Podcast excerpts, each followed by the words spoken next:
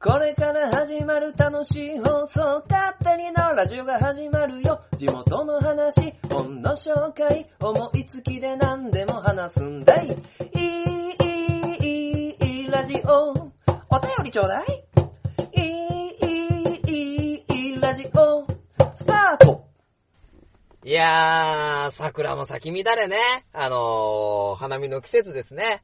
まあまだね、あのー、東海市は結構五分が、五分狩りじゃねえよ。五分咲きね、あのぐらいのところが多いみたいなんですけど。まあ、まあ、そろそろ楽しめるかなっていう時期になってきましたね。まあ、そんな中ね、あの、うちの奥さんたちもね、あの、幸せ村に花見に、ね、あの、行ってましたよ。花見に行ってて、で、まあまあ僕はその時間空いてたんでね、あの、大池公園、大池公園じゃねえや、えー、大田川。で、あの、北抜さんとか、歌井静香さんとか、ね、そこに足木さんもね、あの、いらっしゃってね、そういう、賑わい城下町のイベントをですね、あのー、見てたんですけども、あの、特徴ね、突如ね、あの、電話がかかってきて、電話がかかってきて、まあ、何かなと思ったらね、あの、息子が、え、池に落ちた。池に落ちた。ね、あの、っていうね、あのー、話がされて、で、幸せ村ってね、こう、でかい池があるんですよ。噴水があって、で、まあね、あの、釣りもできるみたいなね、あの、池があって、そこに落ちたんだと思ってね。あのー、なんかまあ、大田川にいたのをですね、ちょっと切り上げて、まあ、ざっとね、あのー、すぐ、もう、ガッタガタ、息子がガタガタ震えて、で、なんか偉いことになってんじゃないかな、みたいな感じでですね、あのー、待ってたらね、あの、横のね、あの子供用の池に落ちただけ。勝手になラジオ第126回。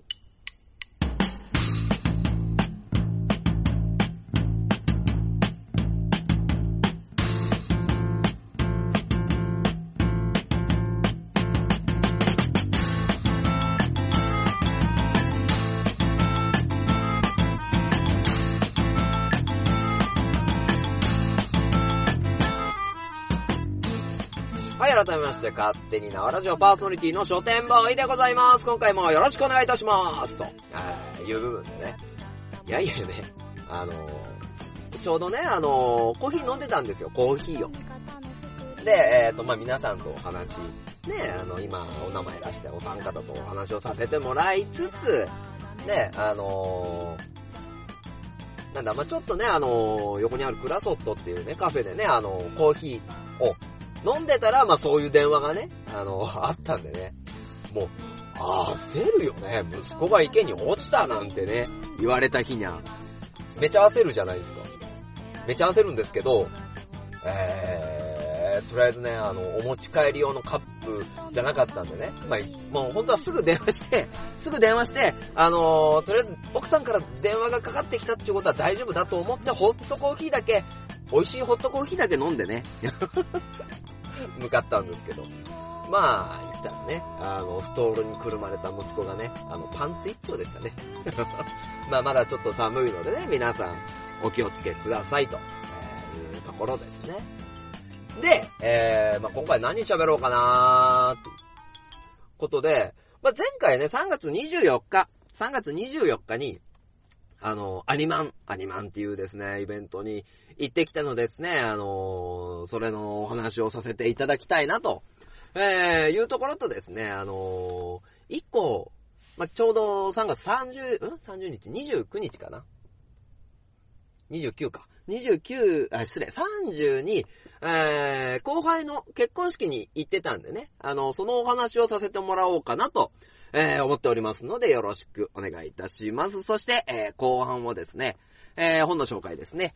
えー、クリエイティブ問題攻略法、えー、これはですね、まあ、いろいろ問題集があるんですけど、えー、監修として古沢史郎さんが、え、監修された本を、え、ご紹介させていただきますと、え、いう部分でですね、今回も、え、勝手になラジオをですね、始めて参りましょう。では、勝手になラジオ、この番組は愛知県東海市に住みます書店ボーイが、勝手にお送りするラジオです。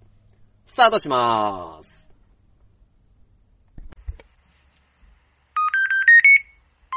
縄ラジオ。縄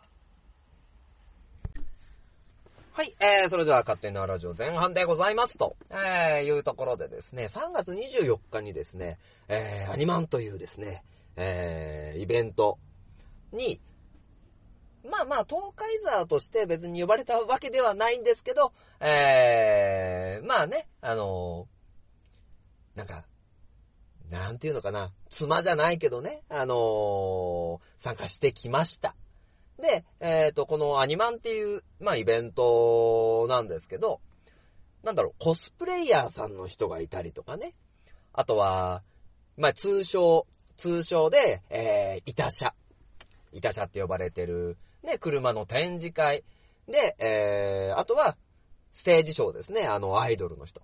で、えー、あとは、アニマンっていうですね、チタメディアスさんの番組があるので、えー、その公開収録みたいなね、トークショーみたいな、あの、形でですね、あの、イベント行われてまして、まあ、本当ね、あの、結構規模が大きくて、で、かなり、なんか、こう、賑わってたイベントだったんですよね。で、本当にね、あの、会う、会う人も多いんですよね。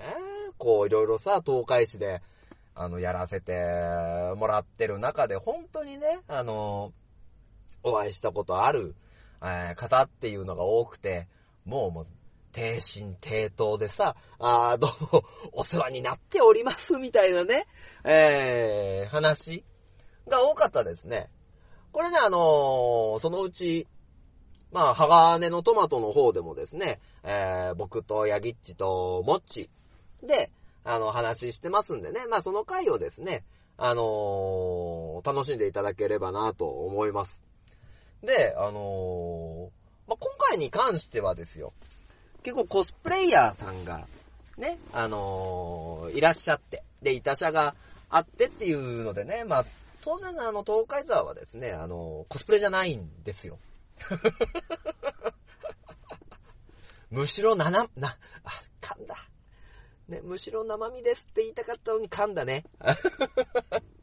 まあ、東海山はですね、あのー、生身でやらせてもらってますのでね、あのー、これが生身です、みたいな。むしろ、えー、人間の姿の時の方がコスプレなんですよ、みたいな。な感じでですね、あのー、やらせてもらってですね、あのなんだろうな、やっぱり、あの、コスプレイヤーの人はコスプレイヤーの方でね、あの、カップリングとかで盛り上がってるんで、まあ、東海座はカップリングがないんでね。まあまあ、そんなにね、あの、大きく、あのー、お話しすることもなくですね、あのー、でもすごいなクオリティとか、いやいや、すごいなこの人。やっぱ、結構ね、あの、3月24日、まあ今日の3月31日もね、あの、ちょっと寒かったんですけど、いや、そんな中ね、やっぱりコスプレイヤーはですね、コスプレイヤーの方はですね、レイヤーですね。レイヤーの方はもうほんと強いですよ。ね。いや、よく、あの格好、あのー、ね、なんだろうな、あのー、まあ、露出いや、肌の出る状況でやられててすごいな。いや、あのー、以前ね、あのー、生書店の時にですね、あのー、コスプレのイベント等に行かせてもらったこともあるんですけど、まあ、そういった時からすごいなぁとね、あの、レイヤーの方はすごいなぁと、えー、思ってる次第でございます。まあ、ただ、あのあんまりね、あの、お話がね、できなかったんでね、なんかこう、なんか世界の中に東海座入れてくれないかなっていうのをまあ思った。思った次第。いやーでも本当にね、こう、いろんな人に会ったなぁ。まあまあ、キサヌキさんは飲みに来てたし。で、ここ最近ね、あのー、ツイッター等々で、初めてね、お会いしましたけど、あのー、ね、イルミネーション、ね、デザイナーのアシキさんね、えー、今度の桜祭り、大池公園桜祭りのイルミネーションもやられてるっていうお話ですごい人にも会わせてもらったし。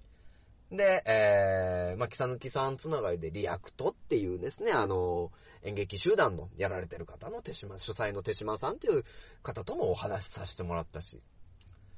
で、あとは、手島、手島さんじゃない、あの、なんだ。チタ娘さんですね。チタ娘さんも、あー、東海さんとかね、あの、言ってくれて本当に可愛らしかったしさ、あので、もう何年かぶりの、アンダーポイントさんですよ。名古屋吉本の。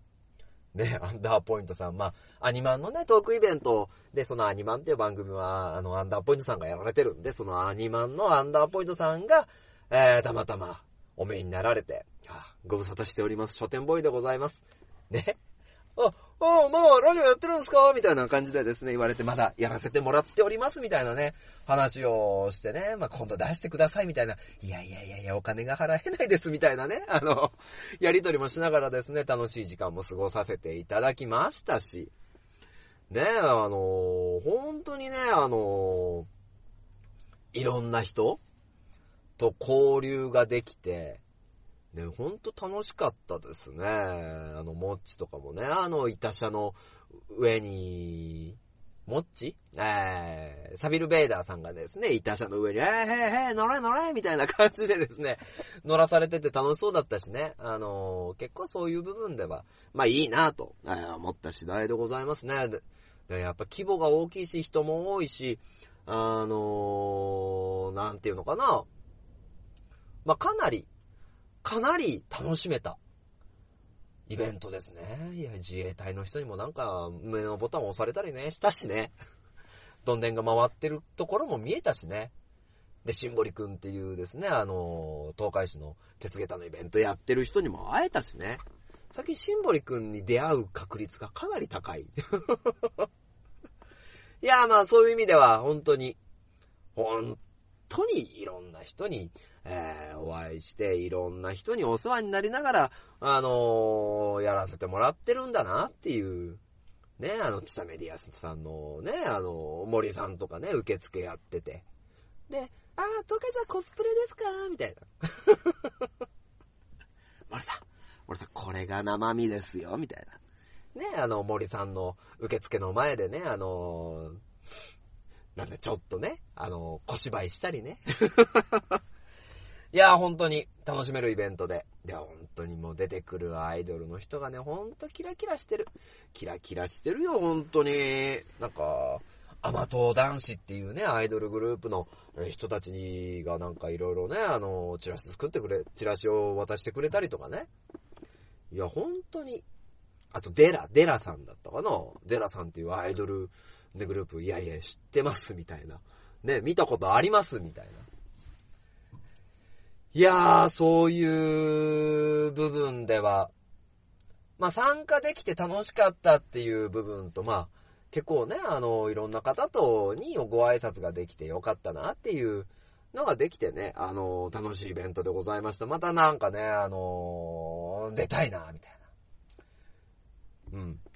なんか、タックインのね、名古屋吉本芸人のタックインさんのミネ、タックインのミネさんっていう方ともね、あのお会いしてよく僕が分かりましたね、なんて言われながらね、いや、分かりますよ。ご無沙汰しております、みたいなね、あのー、話をして、あの、なかなかね、こう、今までアニマンっていうイベントにですね、スケジュール的に合わなくて出れなかったんですけど、それがまあね、あのーま、出れ、出させていただいたっていうところでですね、ありがたい経験をさせていただきました。はい。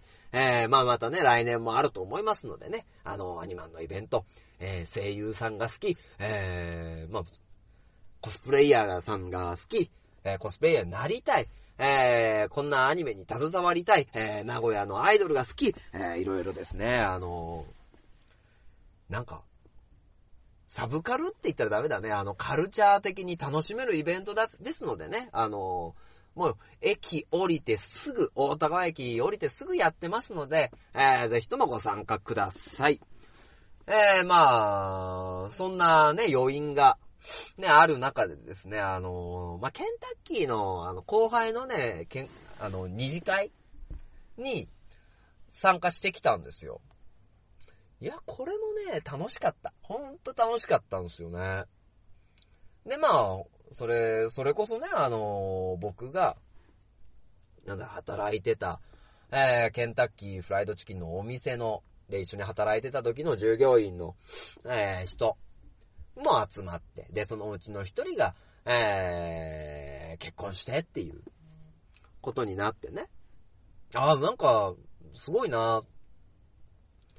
なんか呼ん、呼んでくれるんだと思って。まあ、その後、ね、あの何か、あの、交流が多くあったわけじゃないんですけど、まあ、奥さんの方がちょこちょこやってたからね、それで呼ばれたっていうのもあるんだけど、いや、やっぱね、えー、一緒に働いてた時に、えー、まあ、あえて言いますけど、その子が 18?18、18 19、16、17、18ぐらいをまあ、知っててね。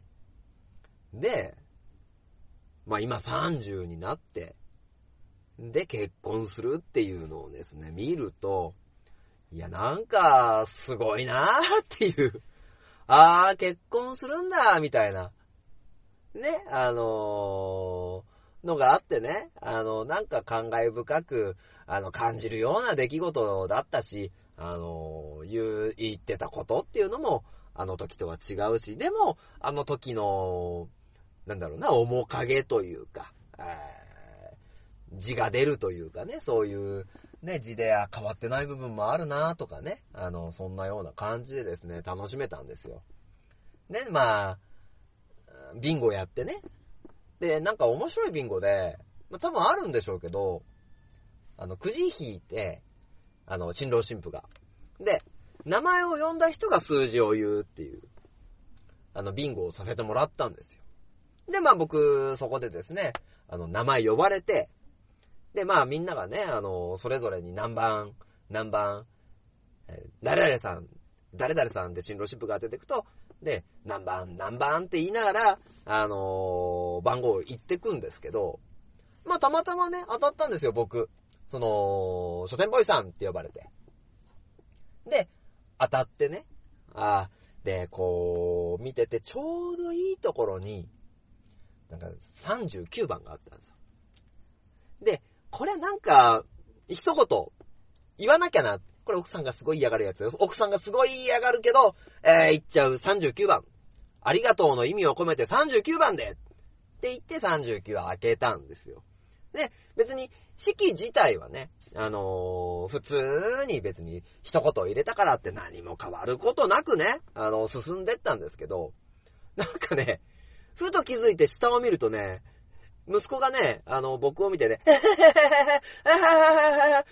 パ パ、面白いこと言った。パパ、面白い。みんな、この人面白いですよっていうことをね、言っててね、あのー、なんていうのかな。違う、違うんだ息子よって。違うんだ息子よ。あの、それ、身内受けじゃなくて、身内びいきだから。やめてやめてやめて。恥ずかしいからやめてって。やめて。指さしてこの人は面白いって言わないでみたいな。いやー、もう、このラジオでもちょこちょこ喋ってるね、息子。息子のさ、あのー、お祭り大好きっていうのはね、あのー、僕に似たのかな？奥さんはなんか心底嫌そうな顔してたよ。嫌そうな顔してたけど、まあ、息子が、ははははは、面白いこの人面白いですよって。やめて。やめて、息子そこまではさすがに恥ずかしいんだ、空気読もうぜと。えー、まあ、その息子が空気読めるのようになったのが僕なんで。ね。で、ビンゴになってさ、ともともビンゴになったんですよ、僕。で、商品当たって。で、息子に引いてもらって、何が当たるのかなって言ったら、まあ、ちょうどね、その、ピストルみたいなね、あの、形状をした、あの、耳掃除機。ね。耳掃除機が当たって。で、えー、息子大喜び。わーい何これ耳掃除してできるの？みたいな。で、それ当たった時もね、まあ、耳掃除しながらですね、心も綺麗に、えー、して、あの、お二人が、二人のことを祝えるような気持ちでいたいと思いますこと、みたいなね、あのコメントをして、まあ、滑ってたんですけど、息子だけはこの人面白いって言って。いやいやいや、我が息子だから心配だわ。ね、その後息子がさ、あの、その銃みたいな、ね、耳、耳掃除機をさ、俺とかさ、あの、一緒に来た、ね、あの、ケンタッキーのアルバイトの人とかさ、あの、新郎とかさ、あの、シンプルの耳に当ててさ、耳綺麗になったみたいなことずーっと聞か、ずーっと聞いてて。で、ずーっと人の耳に当て続け。で、目立ってたからうまい棒とかもらってさ。まあまあ、息子に持って、持ってかれてね、ちょっとジェラシーしてんだけど。いやいやいやいや、だからね、あの、そういう、まあ、全然関わりのない息子ですらなんか楽しめるね、あの、いい式だったと思いますよ、本当に。まあそういう機会をね、あの、いっぱい欲しいなと、思ったりしますね。まあ、前半ね、これで締めるんですけど、あのー、まあ、なんだろう、新郎新婦、二次会が終わって新郎新婦帰、帰るときにお出迎えしてくれるじゃないですか。お見送りか、お見送り。お見送りしてくれるときにさ、あのー、もうそこが締めなわけ。二次会の、二次会の締めでこれから頑張ってね、あのー、これからいろいろあるよ、みたいな話をさ、して帰るんですけど、ねえ、新郎から、どうすか？結婚生活。結婚生活って楽しいっすか？って言って、僕が答えようとした瞬間に、うちの奥さんが、全然だよ。って言って、僕らの後輩の二次会は終了しましたとさ。はい、前半終了。CM!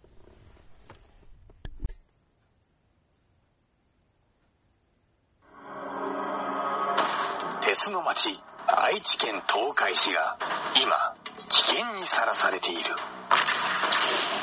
この町は俺が守る。フラッドイン、イン。私は地中深くにある鉄の国、アイロニアスから愛知県東海市にやってきた。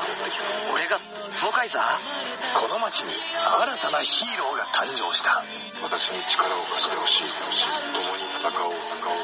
鉄の絆で結ばれた戦士の戦いが今始まる。鉄鋼戦士東海座。地域限定で人知れず活躍中。はい、えー、それでは勝手に縄ラジオ後半でございます。えー、後半は本の紹介をさせていただきます。えー、今回は紹介させていただく本は、えー、クリエイティブ問題攻略法ですね。まあ、サブタイトルにマスコミ受験の合否を左右するとありますね。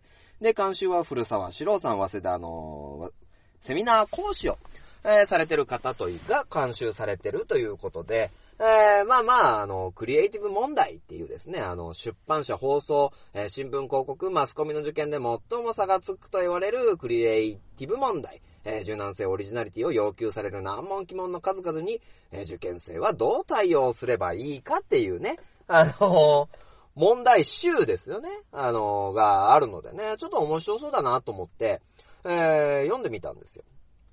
で、まあ普通ね、あの、試験って言ったらですよ。普通試験って言ったら、まあ、まあ、確実に、えー、この問題にはこういう正解があるっていうね、あのところなんですけど、まあ、クリエイティブ、えー、問題ということで、あのー、いかにですね、あの試験官というか、あの、採用してる人をですね、あのうならせることができるかっていうね、あのところがあって、そういうものを養っていきましょうよっていう、この一冊になっております。で、そうですね。まあ別にマスコミを受験するわけじゃないんですけど、どうなんだろ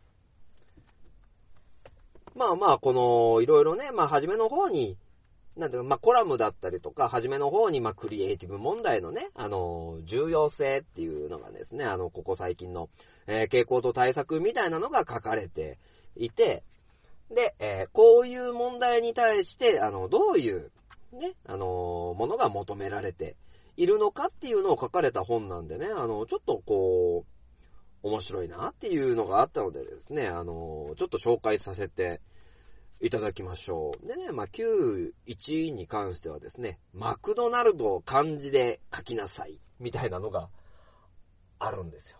ね、あの、なんか、悪魔の間に苦しいに、なんか、マクド、怒る？で、なる、あの、なんだろう。なんだ？えー、将棋でなるみたいな字あるよね。なるで怒る。で、悪魔が苦しく怒ると。で、あ、ドが2つある。マクドナルド。ね、あのーっていう問題があって、まあそういうところにはどういうのが求められてんだ？みたいなね、あの、問題集みたいな感じでですね、書かれてるので、まあちなみにこのマクドナルドっていうね、あのーも問題に求められてるのは、演出家的発想法とかね。で、あとは、あなたがプロレスラーとしてデビューすると仮定し、そのコスチュームとテーマソングを考えよう。ね。こういうとこで求められてるのは総合プロデュース能力。ね、だったりとか、そういう、こういう問題に対して何が、えー求められているのかっていうね、あのー問題がね、結構あってね、面白いんですよ。ね、えーこれ一回やってみましょうか。えーあなたが浅香光代と野村幸代の調停役として選ばれたと仮定する。人、金以外の道具を一つ使って仲直りさせるには、どう、たとえ、何をどうすれば使え、いいのかを200字以内で書きなさいっていうね、あのー問題。で、浅香光代と野村幸代の調停役。で、人と金以外の道具を一つ使って、えー仲直りさせるためにはどのように使えばよいか200文字以内で、えー書きなさいと。いう問題がね、あの、これ2000年度のマガジンハウスの入社の時の問題で出たんですよね。これちょっと皆さん考えてみてくださいよ。そうか、坂光代だ。喧嘩してる、えー、二人。これどうすればいいか仲直り。まあ、させるかですよね。うん。えー、僕だったらどうするかな？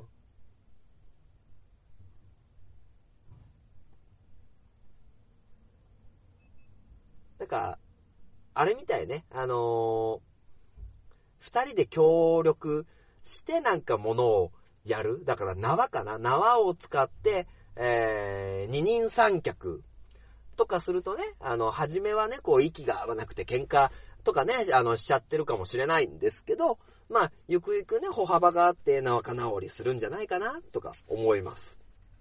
で、えーこの問題で、えー求められているのは、ボスとしての人心掌握術。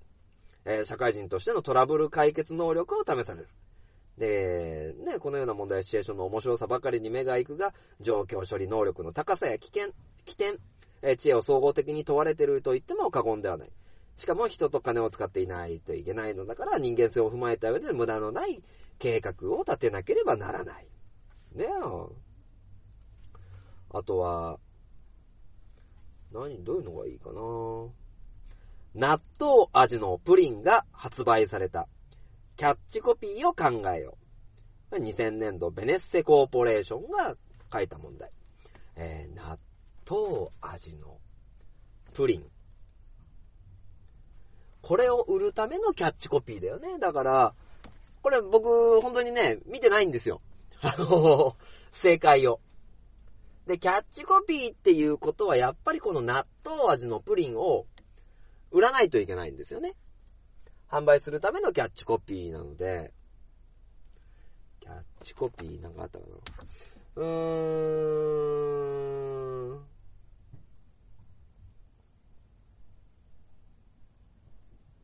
そうだな。衝撃のか、衝撃の合併。健康と甘味。えー、官民一体で頑張ろうみたいな。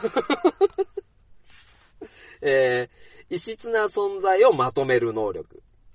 ね あるのかなえー、パチンコ店に託児所ができた。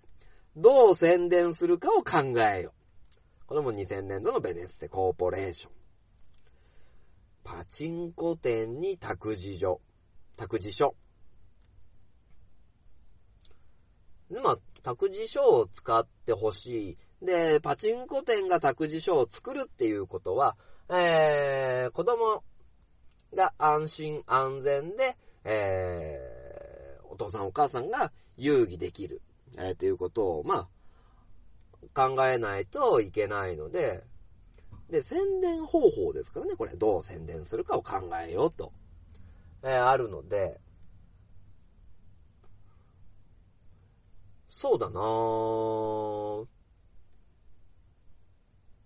まあ、パチンコ店っていうところでね、制約も結構あるんですけど、まあ、パチンコ店に置いてある自転車？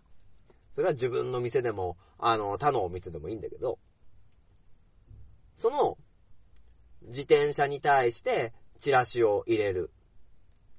で、子供がいても遊びたいみたいな。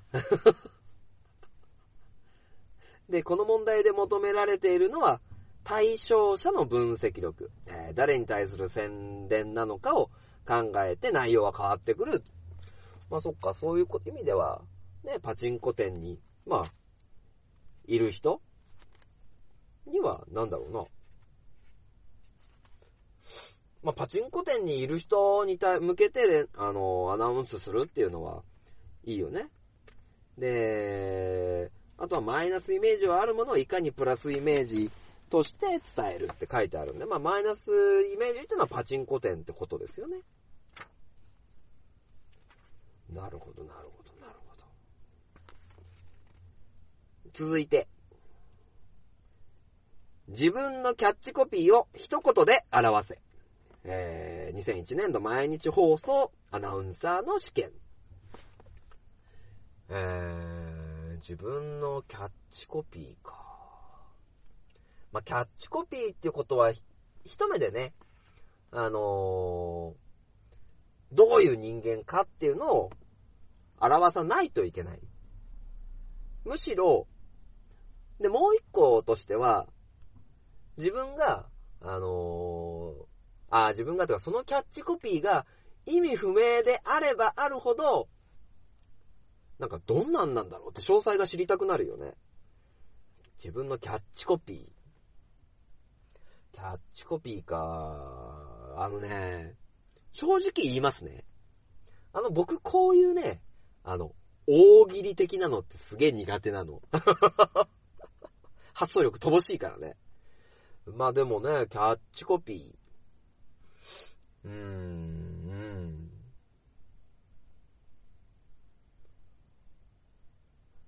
東海の喋り場。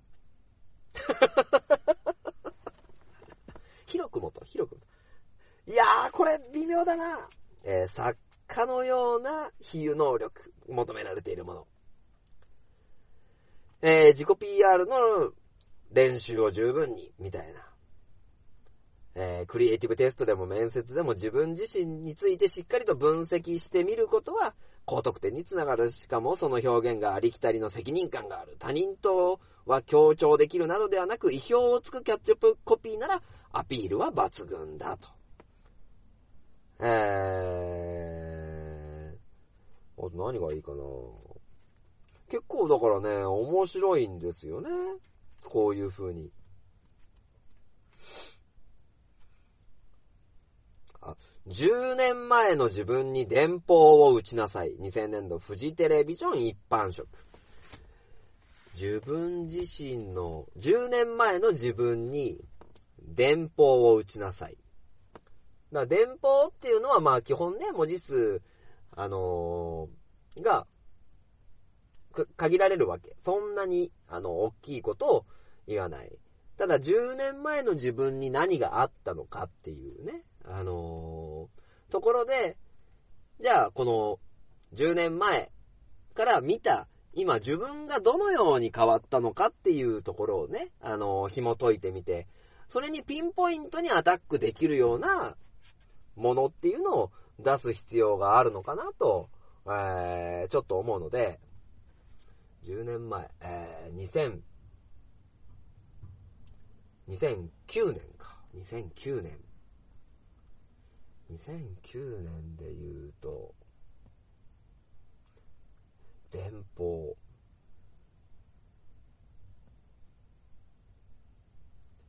えー、今付き合ってる彼女、何かな、鬼のように強くなるけど、あなたの、なんだろう、先々必要な存在になってくるので、絶対話すなよみたいな。えーこの問題で求められるのは豊かな想像力。えー短いセンテンスの中にもドラマ性を。えーこの問題のポイント2つ、10年前の自分をどのように想像するかということと、電報という形式を取る。電報なので長々書くのは NG。カタカナの短いセンテンスでいかに個性と味を出すのかを、なんだろう、えー、出すのかを考えようっていうね、あのことやね。えー、パロディ本の企画を考えよう。タイトル、著者、キャッチコピーを考えて、えーこれ2001年のね、あのマガジンハウス。パロディ本か、パロディ本。パロディ本。あー、はあはあはあはあはあはあ。パディ本ね。いきますね。えータイトル。えー、アホの壁。著者、養老清志。キャッチコピー。あれ？兄弟が書いたの？バカとアホの共存性。アンテナの感度と言葉のセンス。ベストセラーに笑いのセンスを盛り込む。何かをパロディ化するのである。つまり、トンチ、シャレ、風刺といった笑いのセンスが効いてなければいけないのが大前提。うんぬんかんぬんと。まあ、ありますよね。うーん。すげえ面白いな。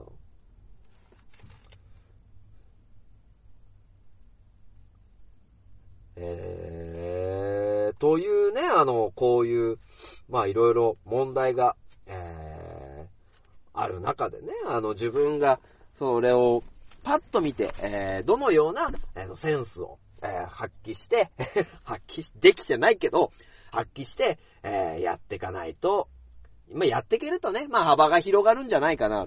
まあ、何問かやってみたんですけど、まあ、なかなか難しいね。えー僕もちょっとこの、クリエイティブ問題攻略法をね、あの、読んでちょっと勉強します。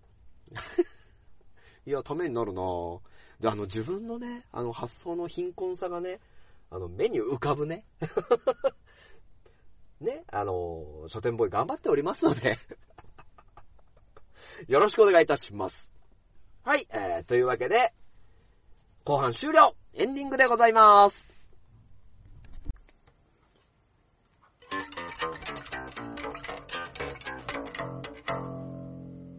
勝手なラジオ。はい、えー、それでは勝手に縄ラジオ、エンディングでございまーす。ねえちょっとね、お詫びがあるんですよ。お詫びが。あの、最近ですね、あの、花本が上手になりたいのコーナーがですね、えー、なかなかできずにね、申し訳ないなと、えー思っております。まあまあ、まあ、なんつうんかな。えー、まあ奥さんがね、あの、家にいる、家族が家にいる状況でですね、あの、できないっていうところがですね、あの、まあ問題の一つなので、まあそろ、そろそろ、えー再開できるんではないかなと、思いますので、えー、まあしっかりね、あの、やらせていただきます。まあ、ここ最近本当にできたりできなかったりなんでね、えー、いろいろやっていこうと思います。はい。まあ、そうですね。まあ、なんていうのかな。あの、ほんと人との関係ですよね。まあ、それこそ、まあ、後輩のね、結婚式に、えー行かせてもらったっていうのもあるし、まあ、それに、まあ、あのアニマンっていうとこで人に会えたのもあるし、で、まあまあね、これはもう放送、録画をね、聞いていただければいいんですけど、えー、切れない長電話とかね、えー、コンビニエンスなチキンたちのグリーンさんっていう方とね、あの、トークでスマッチ、今回はですね、朝からごめんね、えー、恐怖にゲットラブのですね、あの、シュンシスカスさんがですね、なんで言いよどんだんだ。シュンシスカスさんともですね、も、えー、ゲスト参戦っていう形でしてくれたんでね、あの、そういった部分ではよ、部分では、まあ、あの、いろんな人にね、あの、書店ボーイ活かされてるなと思いますよ。もう本当にね、気が気じゃないんだから、決まった時。あの食われるわけにもいかねえなとえーいう部分でね、あの、喋らせてもらってますのでね、えーぜひとも、まあそういったものもですね、見て、聞いて、えー楽していただければなと思います。まあ、あとはですね、あの、人との交流で、言いますと、まあ、やっぱりね、あのー祭り、イベント、まあ、そういったものですよね。いっぱいいろんなイベントがありますので、ぜひともご参加ください。ということで、知多半島情報、東海市情報をお送りさせていただきます。えー、まず、千田市、千田市ベティさんの家朝日公園桜祭りということで、えー3月23日から4月7日、えー午後6時から9時まで、えーベティさんの家朝日公園内の駐車場が利用できるほか、えー期間中は朝日公園東側の東小山グラウンド臨時駐車場としておりますので、えーぜひともですね、桜。まあ、あんまりね、長い時期じゃないと思うので、ぜひともご参加ください。そして、半田市、半田市4月13日から5月6日、ハンダ赤レンガ建物旧カブトビール工場で、ハンガー赤レンガ探検隊パネル展が行われております。半田市の近代化に大きく貢献した赤レンガ建物建造物のたどるということでですね、そういったイベント行われておりますので、ぜひともご参加ください。